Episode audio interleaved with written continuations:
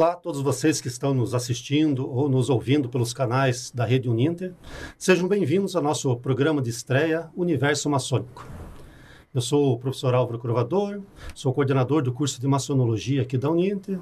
Né? Estou na maçonaria desde 2006, tenho alguns dos graus filosóficos que a gente diz que existem na maçonaria. E hoje nós estamos aqui para transmitir um pouco para vocês que estão nos ouvindo, tanto os que são maçons quanto os que não são, um pouco do que é a maçonaria. Né? E a ideia principal do nosso programa, né, do Aravante, será trazer as contribuições que a maçonaria teve na história, tanto do Brasil quanto do mundo. Né? A participação que o povo maçom, os, os irmãos maçons, estiveram na evolução da nossa sociedade, da nossa cultura, da nossa história.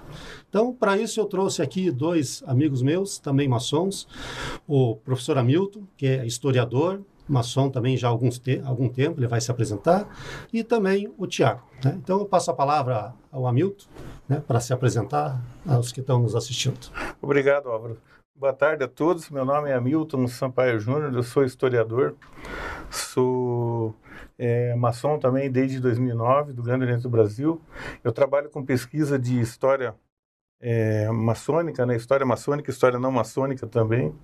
Então, é ótimo esse espaço, um lugar para nós podermos conversar um pouco sobre, sobre maçonaria, né? Então, é isso. Olá, boa, boa tarde, professor Hamilton, professor Álvaro. Agradeço a oportunidade de estar presente aqui nesse programa, Universo Maçônico, a nossa estreia. É, meu nome é Tiago, né? Sou mestre maçom é, iniciado na maçonaria desde 2013. E vamos para o bate-papo aqui do, da maçonaria, como ela é. Muito bem. Então a gente espera que né, nós três possamos contribuir um pouquinho aí para o conhecimento da população em geral. E iniciando esse nosso bate-papo, como eu falei, né, gente, dentro da Uninter, nós temos o curso de maçonologia. Então, eu só queria fazer um breve histórico aqui de como surgiu esse curso. Né? Então, o curso surgiu em 2017. Né? O professor Wilson Pickler, nosso mantenedor, ele queria trazer para a maçonaria um curso acadêmico que trouxesse um pouco da história para os maçons, né? Para que aquelas pessoas que não conheciam, não entendiam mais ou menos academicamente o que tá, de onde nós surgimos, de onde nós viemos, pudesse ter esse, essa compreensão. Então, esse curso surgiu lá em 2017 e até hoje já tem mais de 6 mil inscritos aí no nosso curso de maçonologia, que é dividido basicamente em três grandes áreas. Então, a primeira área é a área do professor Hamilton, que é a área de história. Né?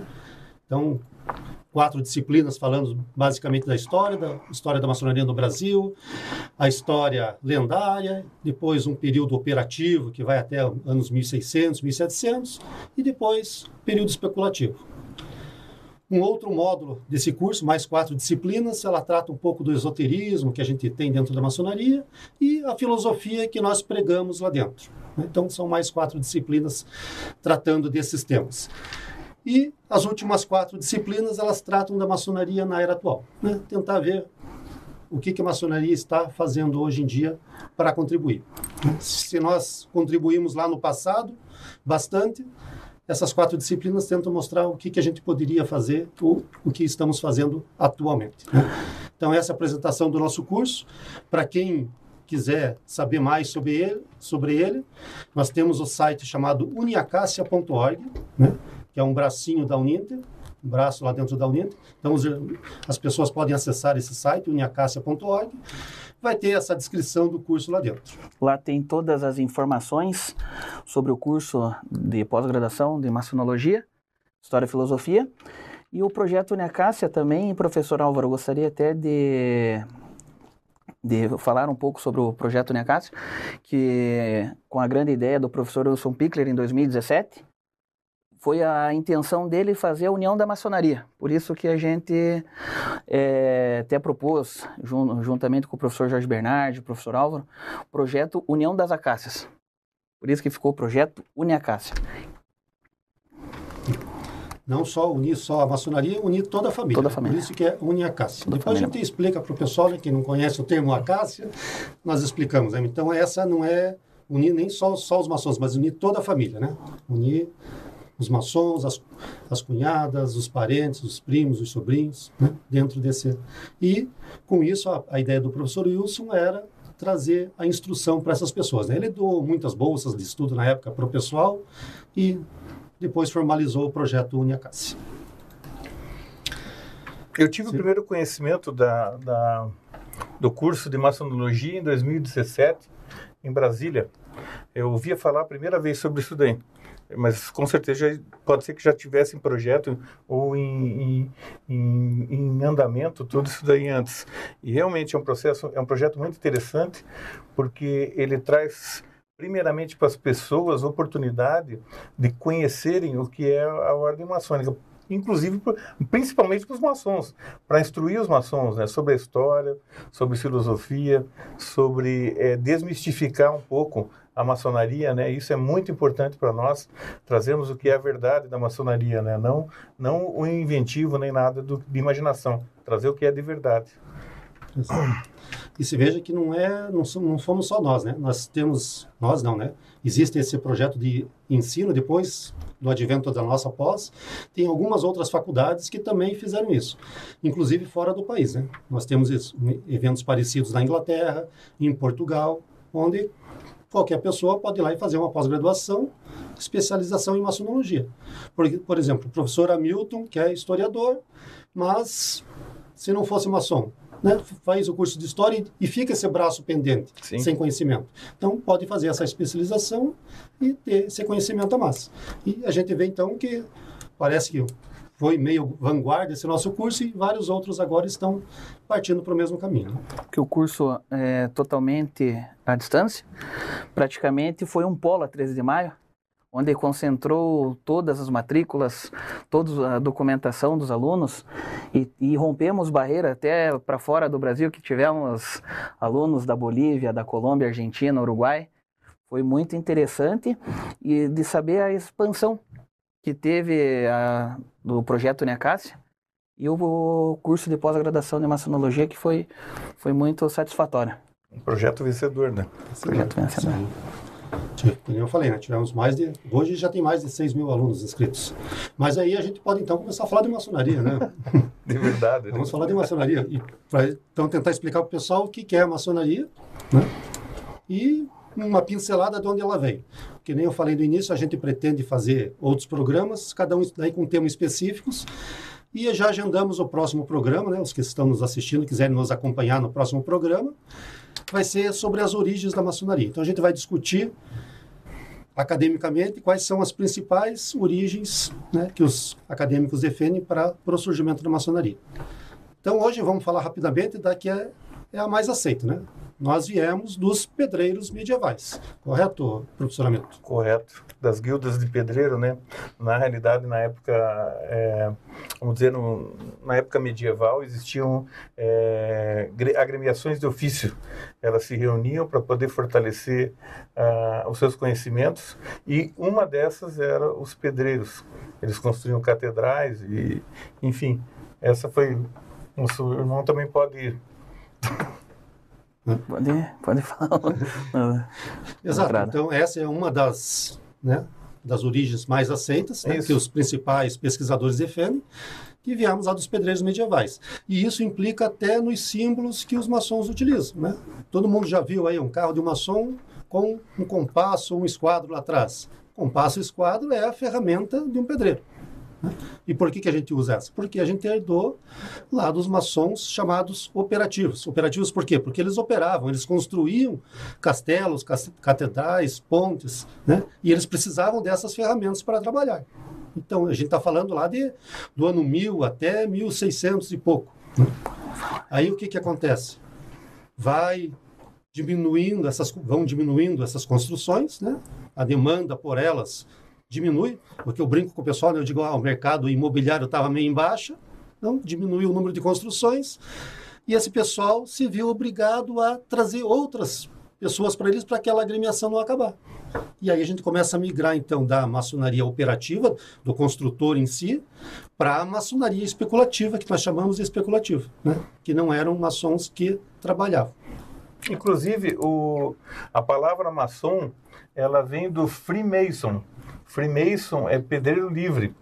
Então, é, essa, essa palavra que o Álvaro estava falando, o maçom ele estava contando sobre isso, ele trabalhava nas construções primeiras, na maçonaria operativa, né?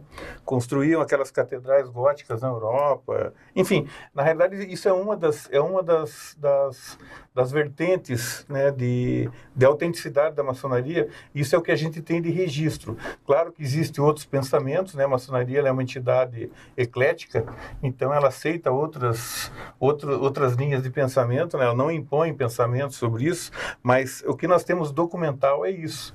Ela surgiu na Idade Média, né? E com construtores de pedra. E depois passou a ser a maçonaria especulativa, que ela construía a sociedade, construía o ser. Então. Bem, é, é do francês, se eu não me engano, né? Isso. Que vem a, do Mason. O Freemason. Freemason. Pedreiro livre. Pedreiro Ele tinha aquela liberdade de poder transitar e fazer suas obras, suas construções. E aí, como eu falei, né, nós temos o esquadro compasso, que é o que acho que a pessoa- a maioria do mais pessoal vê conhecido, por aí. né? O mais conhecido. né? E eram ferramentas dos pedreiros medievais. E hoje a gente utiliza isso. Eles utilizavam na construção dos edifícios e hoje a gente diz que a gente usa esses quadros compassos na construção do nosso edifício moral. Então, essa é a separação entre a maçonaria operativa, né, dos antigos pedreiros, e a maçonaria especulativa. Uns construíam catedrais, castelos, pontes. Nós, o objetivo da, do maçom é construir a si próprio, modelar a si próprio, tentar ser uma pessoa melhor. Né? Então, a gente entra para a maçonaria para tentar ser uma pessoa melhor e, uma vez sendo melhor para nós mesmos, vamos ser melhores para a nossa família e vamos ser melhores para a sociedade. Então, esse é o objetivo principal da maçonaria hoje, de uma pessoa que adentra para a maçonaria. Construção da nossa moral, né? Nos lapidarmos. É, a, a maçonaria, ela. Posso bom, falar aqui sobre outras, mas no mesmo, na mesma linha de raciocínio. A maçonaria ela se define como uma instituição filosófica, filantrópica, é, evolucionista e progressista. Então, é, mas ela prima, na realidade é meio complexo isso daí de, das pessoas entenderem.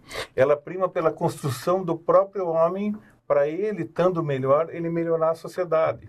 Então ela trabalha dentro do próprio indivíduo, do próprio membro da maçonaria. Ele é, ele é trabalhado na pedra, como o Álvaro falou, na pedra que nós dizemos, a pedra é ele, né? é, uma, é uma metáfora. Isso é uma metáfora, né?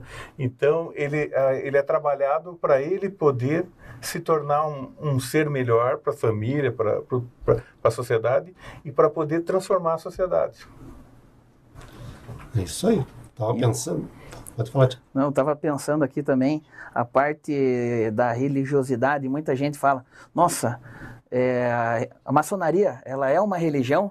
Você é da religião maçônica, né? E tem essa, essa, essa lenda também, né, na, na sociedade. O pessoal pensa que a maçonaria é uma religião, mas no fim ela não é uma religião. Para você entrar dentro da maçonaria, você tem que crer num, num ser supremo. No caso, nosso Deus né? E ali tem uma, é, como que eu posso falar, tem diversos, diversas religiões. Para entrar não precisa ter, ah, sou só uma religião tal, uma religião tal. Em sim, crendo num, num ser supremo é o que vale para um, um, né, dos os requisitos, né, para entrar na O maçonaria. mais importante. O mais O mais importante. importante é crer no ser supremo. né? Exato. Sem isso, ninguém vai ser admitido, né? Então, é você acreditar num, num Deus criador, independente da religião. Posso ser católico, posso ser crist... é, um bandista, Muçulmano, candomblé, muçulmano, desde que eu acredite num, num princípio criador. Né? Por quê? A maçonaria, ela não... Ela começou, quando eu falei lá com os operativos, e ela tem, né, um pouco lá do cristianismo. Porque o, quem era o principal cliente, vamos dizer assim, dos maçons operativos na época? Era a Igreja Católica, né? A grande construtora das catedrais. E lá, quando a gente for falar principalmente da origem vinda dos pedreiros, a gente for, for pegar os manuscritos antigos, como o Hamilton falou, todos eles lá iniciavam com uma oração, né? Por quê? Porque era para já doutrinar a pessoa que ia trabalhar para a Igreja Católica e que ele tinha que acreditar no Ser Supremo.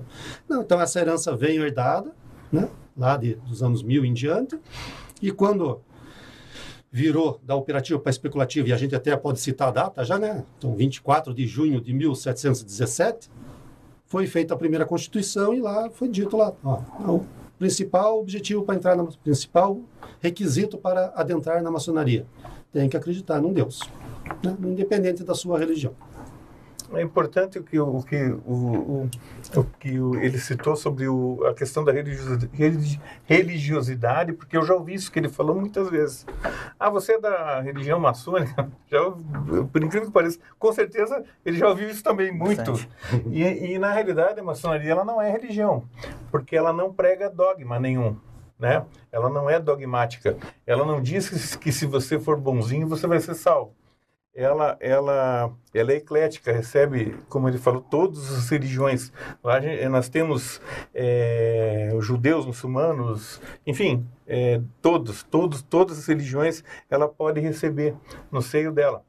É, então, ela consegue congregar todo mundo. Por isso que talvez seja uma instituição de sucesso, talvez mais, uma das mais antigas do mundo em atividade, né, no segundo setor, vamos dizer hoje, falando assim, é, não pejorativo, mas Sim. no segundo setor no Brasil, com certeza, é a entidade mais antiga que está em atividade e de maior sucesso. Hum. Talvez por causa disso, por aceitar todos lá dentro. Né? É, não tem sectarismo político e nem religioso. É, o ano passado, o Grande Oriente do Brasil, que é a primeira potência maçônica brasileira, completou 200 anos. Né? Nós não, de, não devemos ter outra empresa no Brasil aqui que tenha 200 anos, acredito eu, né? Pelo menos eu desconheço. É o CNPJ mais antigo. O CNPJ mais antigo. A maçonaria na Inglaterra completou 300 anos, em 2017. Né? O ano de lançamento do curso de maçonologia aqui. Então, são 300, 300 anos. anos né? Então, é uma sociedade que está conseguindo ainda se manter graças a algumas, algumas imposições, vamos fazer, falar assim, né? Somos obrigados a acreditar no Ser Supremo? Somos. Mas não podemos discutir religião lá dentro. Para evitar né, já esse estresse. Religião e política. Política, né? política e religião. Política e religião. Política partidária, né? É isso, é. é. Isso é bom as pessoas entenderem, né? Que, por exemplo, não re é. religião é proibido discutir dentro das lojas. As lojas são onde se efetuam as reuniões, né? Então, são, é, são, são salas de reunião, né? São lojas maçônicas. Então, lá dentro da loja, pela, pelas nossas regimentos e nossas, nossas leis, tanto de qualquer potência, é, vamos dizer, regular, todas elas são assim, é proibido se discutir política é, partidária e é proibido discutir religião. Então, é interessante porque todos nós, quando entramos, a coisa mais importante é isso: acredita no Ser Supremo? Acredita em Deus, né? Isso é a pergunta, né? Então, se fala muito, mas a maçonaria ela tem essa ligação com uma religiosidade, não que ela seja religiosa. Nem, é, a gente é também é indagado. O que, que vocês fazem fechado na, naquela sala, naquele templo? Por que tanto segredo? Eu, eu tento até explicar, mas eu falo em palavras sucintas. Que a maçonaria ela não é secreta, e sim discreta. É só você, quando você entra no campo de estudo da maçonaria que você vai começar a, a aprender a, filosofia lá dentro dela propriamente dita, o simbolismo, né? Todos os, os materiais que lá estão. É, eu acho muito importante também. E não sei se o professor Álvaro pode explicar, né? Assim o que, que a gente faz lá dentro da, de, uma loja. Nossa. É, não basicamente, é, não é segredo. Não é segredo. que não é segredo, né? Pô, pegando o gancho que você falou, né? O pessoal fala, ah, quais são os segredos da maçonaria? Muita gente entra na maçonaria para descobrir os segredos da maçonaria. E sai por quê? Porque não tem segredo. Né? A pessoa acha que vai ficar rica, vai ficar milionária, vai descobrir segredos para dominar o mundo. Não existe isso, né? Não, não existe segredo na maçonaria. Então, a pessoa entra pensando que vai descobrir um monte de coisa e não descobre nada e sai fora. E o que, que a gente faz lá dentro? A gente estuda. Né? É um grande campo é de estudo. Uma escola filosófica. Então a gente entra lá para estudar e se aprimorar, como eu já tinha falado anteriormente. E pegando o gancho no que o Hamilton falou né, sobre que a gente não discute religião lá dentro, não discute política, é, que nem falou, não é política partidária. Mas nada impede que ah, o Hamilton vai ser candidato a prefeito da cidade, onde ele, onde ele reside. Ele pode ir lá dentro fazer sua propaganda política. Ele vai lá dizer o que, que ele vai fazer. Assim como o Tiago, que é concorrente dele daquela cidade, vai lá também fazer a mesma propaganda. A gente vai abrir a porta para todos, igualmente, para que todos tenham direito e todas as pessoas que estão ali dentro possam ponderar o que, que é melhor. É um campo democrático. Não vamos lá brigar e dizer assim, não, temos que votar no Milton, temos que votar no Tiago, ou tem que votar no Alvo. Não. Cada um apresenta sua proposta para que todos possam ter discernimento das ideias e poder votar no melhor candidato. Nem... A mesma coisa a religião. Né? Não vamos lá dizer, ah, eu sou católico, todo mundo aqui tem que virar católico e pronto. Não. Eu vou falar sobre a minha religião. Outro dia o Tiago é um bandista, ele vai falar sobre a religião urbana, para que todos tenham conhecimento de como funciona aquela religião. Né? Sem gerar briga nenhuma lá dentro, sem discussão. E a religião ainda, ela, a gente pode entrar e aprofundar, e sempre tem um campo de estudo né, na religião que a gente pode colocar na, dentro da maçonaria, né? É, o, o, o Tiago falou um negócio importante. É, a gente, nós podemos sempre discutir religião, é, assim, não discutir é, a religião, porque o que, que, acontece? Nós não podemos impor a religião, mas nós podemos conversar sobre religião. E dentro das lojas o espaço é democrático, como ele acabou de falar. É, você tem o teu espaço, é o que o Álvaro falou, você pode, é, ele pode apresentar a proposta dele, se ele for prefeito, eu apresento a minha, o Tiago pode apresentar dele. Nós três, nós três vamos ter as mesmas condições de fazer isso sabe? Então, mas não quer dizer que nós vamos discutir sectarismo político, é outra coisa, isso é outra, e só vem dividir as coisas, né? Então, talvez isso seja uma das, das fórmulas de sucesso da maçonaria, ela conseguir transitar durante 200 anos, 300 anos, né, 300 anos é, na história da humanidade, a, na, a margem de tudo isso daí, porque houve guerras, houve mudanças, tudo que aconteceu no mundo, né? Então, talvez esse seja uma da, isso seja uma das fórmulas do sucesso dela, dela, dela ser a instituição que ela é hoje. Uma das primeiras grandes mudanças foi a própria troca dos, das pessoas que, que a compunham, né? Saiu pessoal que era pedreiro mesmo, e entraram estudiosos, cientistas, Sim. reis, começaram a entrar para a maçonaria, porque queriam, como o Tiago disse, descobrir o segredo que tinha lá dentro, né? Porque, de repente, um rei olhava, por que, que aquele pessoal se reúne escondido lá? O que será que os caras estão fazendo e que não, não me conto, né? Então, eu quero entrar. E aí começaram a entrar os reis, começaram a entrar cientistas, né? E vamos ver o que estão fazendo. E com isso trouxeram mais conhecimento, mais instrução e aí a gente migra então para a maçonaria especulativa, só que usa aqueles instrumentos dos pedreiros, dos pedreiros como símbolos, né, para poder se aprimorar. É, aqueles instrumentos eles são simbólicos na realidade, né? É isso. É, eles usam, vamos dizer, é, ele é, por exemplo, o esquadro, o compasso, eles são instrumentos que é, não é levado assim ao pé da letra o que ele significa. Ele tem um significado, vamos dizer, filosófico e simbólico. E esse é o estudo da maçonaria. Então, dentro das lojas, quando as pessoas perguntam, ah, pois é, ficam todo mundo trancado, ficam todos trancados lá, não, né, não entra ninguém e tal. Mas é feito, é, uma, é um lugar de estudos, de, de discussões, de coisas importantes para a própria sociedade, sempre comunidades. É uma, é uma ordem iniciática, né? que tem os seus graus e os campos de estudo. Por isso é o motivo da gente estar tá sempre com aquelas os aventais, aquelas roupas, né, sempre bem chamativas, que cada cada avental, cada campo de estudo, né, que cada maçom usa dentro do seu campo de estudo nas nossas, nas nossas reuniões dentro de loja. E muita gente, nossa, que roupa bonita, que avental bonito, para que, que serve, para, né, como que eu faço para ter um desse? Como que eu faço para entrar na maçonaria? Né? Eu acho bem, bem legal também esse comentário do, do público externo da, da maçonaria. É, isso cabe bem na uma das principais definições do que é a maçonaria, né? Que é um sistema de moral velado em símbolos e alegorias. Né? É, outra coisa importante, só para nós frisarmos, acho importante, e acho que vocês vão achar importante também, a maçonaria não inicia ninguém pela internet, isso daí não existe. A maçonaria regular, ela funciona de uma maneira tradicional. Você é convidado para participar, daí é feito um processo, um processo todo de admissão, e daí tem a iniciação, e daí tem depois o, a cerimônia, você vai adentrar no processo. Isso não acontece por telefone, não é por, programa por WhatsApp, televisão. não é por programa de televisão, não tem nada disso. Isso é que a gente vê hoje é muita fraude. Então nós temos que tomar muito cuidado e nos sentimos obrigados a falar sobre isso porque Exato. é importante. Existe maçonaria no mundo inteiro, né? Qualquer lugar do mundo você vai conhecer maçons. No Brasil, nós temos três potências, né, que o Hamilton está falando, de quem são os reconhecidos aqui, quem são regulares no Brasil. No Brasil, nós temos três potências que são regulares.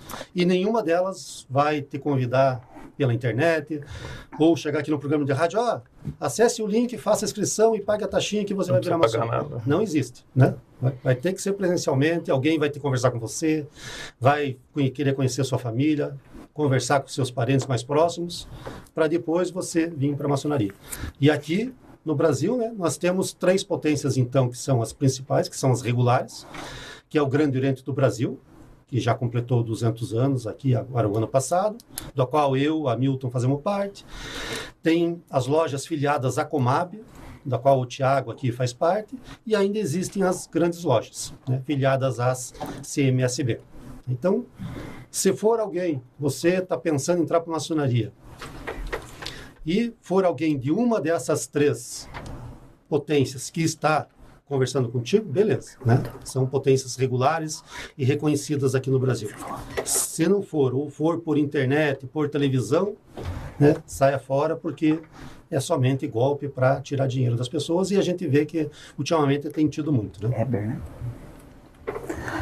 Tivemos uma pergunta do Weber aqui no, pelas Não minha, eu faço os graus filosóficos, o, o irmão Álvaro falou agora há pouco, eu também faço os graus filosóficos também, mas isso é um, é um campo muito interessante para as pessoas entenderem, porque tem muita, o problema da maçonaria, da, das pessoas com a maçonaria, na minha opinião, é a mística que tem na maçonaria. Então todo mundo olha lá e diz, pô, esses caras de preto, daí tem o, é, essa história do, da religião, da maçonaria, aquela conversa toda que isso é muita mística que tem. Então nós temos que quebrar isso daí e divulgar as coisas do jeito que elas são, né? Nós não falamos aqui por, por- por- pela maçonaria, nós estamos falando aqui um bate-papo sobre o nosso conhecimento que nós temos sobre a maçonaria.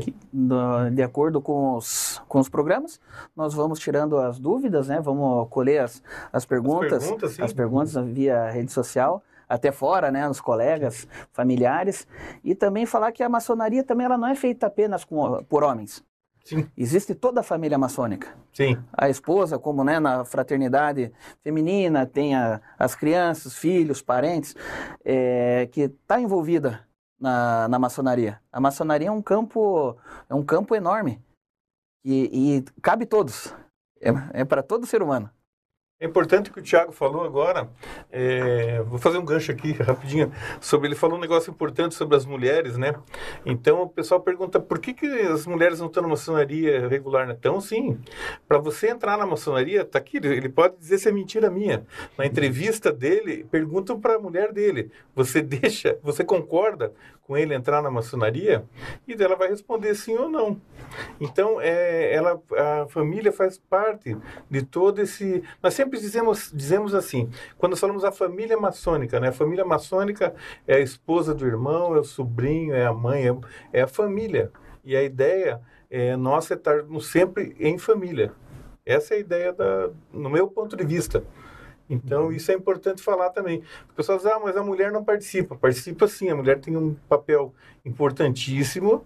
É, existem as fraternidades né, femininas que funcionam dentro da maçonaria e elas têm, um, hoje, elas têm uma importância muito grande e exercem uma atividade muito grande também. Muito- e muito bonita. Muito bonito. Através da filantropia, tem os demolês, né? Que Tem as tem as ordens. ordens paramaçônicas, né?